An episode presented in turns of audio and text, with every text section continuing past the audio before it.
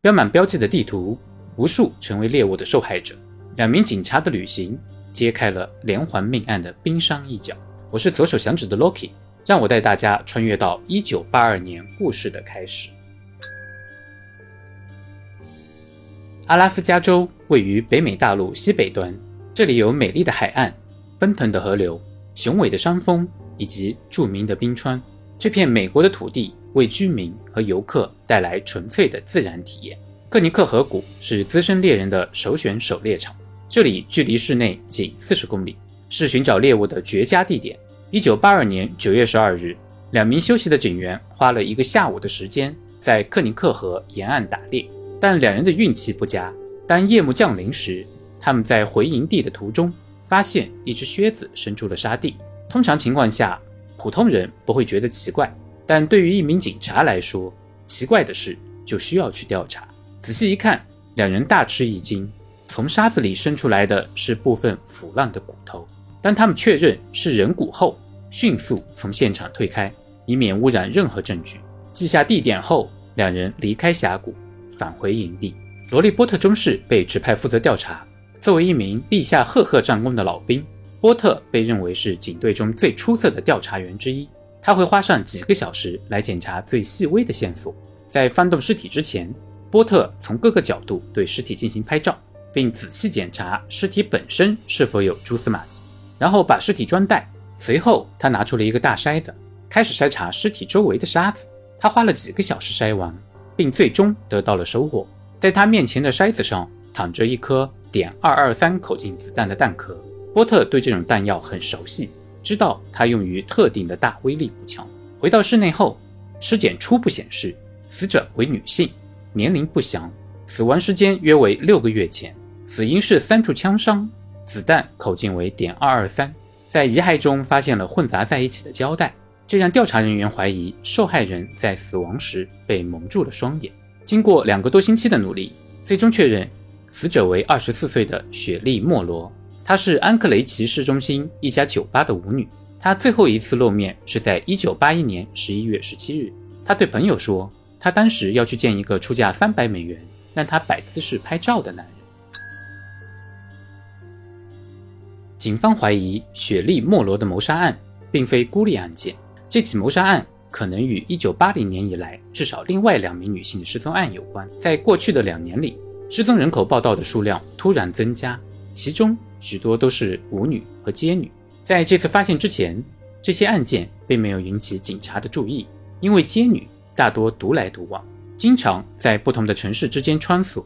多方合作后发现，可能存在联系的两起悬案。分别是建筑工人挖掘时发现了埋在浅坟中的一具妇女的部分遗骸，大部分遗骸被动物叼走，现场几乎没有任何证据，受害者的身份一直没有得到确认。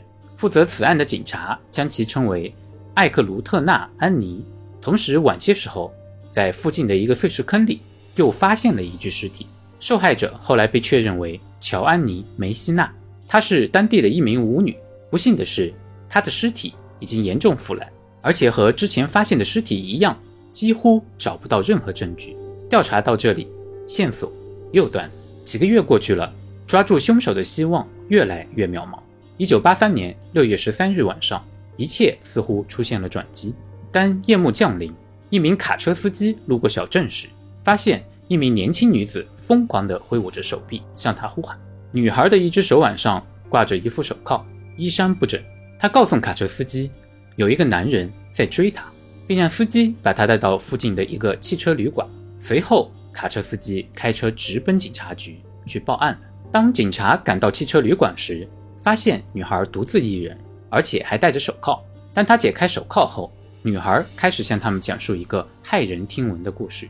不久之前，一名四十岁左右的红发男子在街上找到了她，并开出了两百美元的价格，希望她配合拍照。他同意了，但中途该男子用手铐铐住了他的手腕，掏出了枪，并告诉他，如果他合作，就不会杀了他。随后，他开车来到位于马尔顿的房子，这是一个离城不远的富人区。进屋后，该男子残忍地玷污了他。短暂的休息后，该男子说要带他乘飞机飞往他在山上的小屋，并告诉他，如果他合作，那就放他走。到达机场后，绑架者把他塞进了一架小飞机，开始装载货物。年轻的女生知道自己遇到大麻烦了，一旦到了他的小木屋，这个男人很可能会杀了她。于是，在他背对时，他推开门，慌忙逃命。据说那个男人一开始追她，但当他看到他向卡车司机挥手，就逃走了。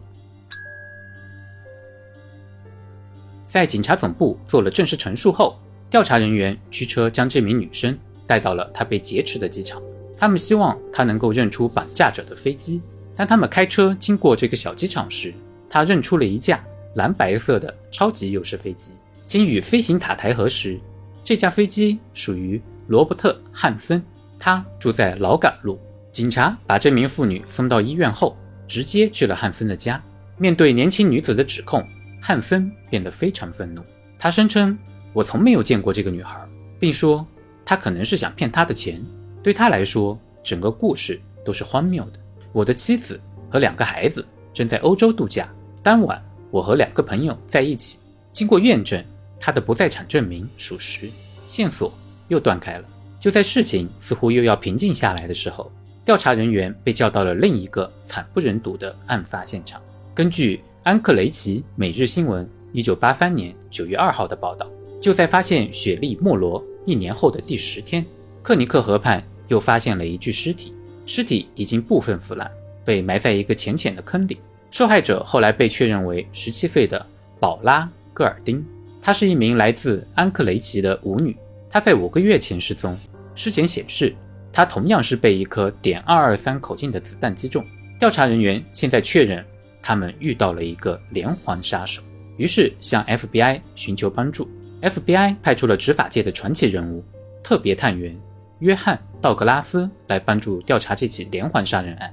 关于约翰·道格拉斯的传奇案件，点赞超过一万，我就单独整理出来讲给大家听。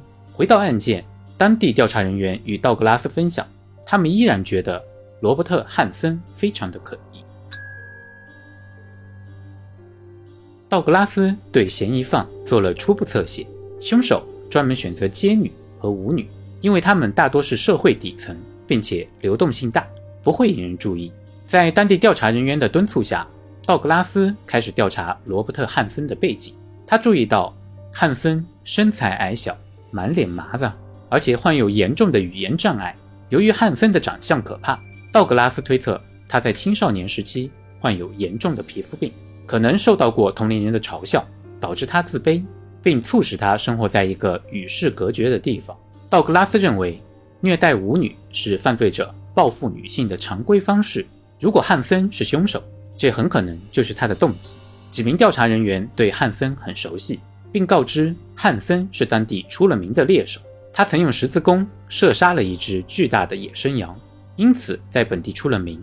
道格拉斯推测，也许汉森已经厌倦了麋鹿、熊和羊，转而关注更有趣的猎物。随着调查的深入，道格拉斯告诉调查人员，如果汉森是凶手，那么他很可能是一个收藏癖，会保存受害者的遗物作为纪念品。要想确定汉森的嫌疑。唯一的办法就是在他的不在场证明中找到破绽。道格拉斯怀疑他的朋友们在为他撒谎，并鼓励调查人员威胁他们。如果发现他们在撒谎，就会对他们提出指控。警察局局长决定带这些人去问话，结果这个策略非常的奏效。两个人都供认不讳，并说在年轻街女被劫持到机场的那天晚上，他们并没有和汉森在一起。调查人员还从汉森的朋友那里得知，他正在进行保险欺诈。显然，他向警方报案称家中有几件物品被盗的盗窃案，其实并没有发生。汉森将这些物品藏在了地下室。在了解到汉森的欺诈行为以后，警察向法院申请了汉森的搜查令。一九八三年十月二十七日，调查人员在汉森上班途中拦下了他，并要求他去警察局问话。汉森没有提出疑问，就同意了。与此同时，两组调查人员对汉森的住宅和飞机进行了搜查。调查人员在汉森的房子里发现了各种武器，但没有任何证据表明汉森与谋杀案有牵连。就在他们准备离开时，一名警员发现了阁楼上的一个隐蔽空间，在里边，他们发现了一支雷明顿552步枪、一支汤普森竞争者单发手枪、一张标有无数具体位置的航空地图、各种首饰、简报、一把温彻斯特十二口径猎枪、一张驾驶执照和各种身份证，其中一些身份证属于死去的女性。这些物品已经足够证明汉森就是凶手，但最重要的证据是最后发现的一支点二二三口径的 Mini 十四步枪。罗伯特·克里斯蒂安·汉森于一九三九年二月十五日出生于爱荷华州艾斯特维尔。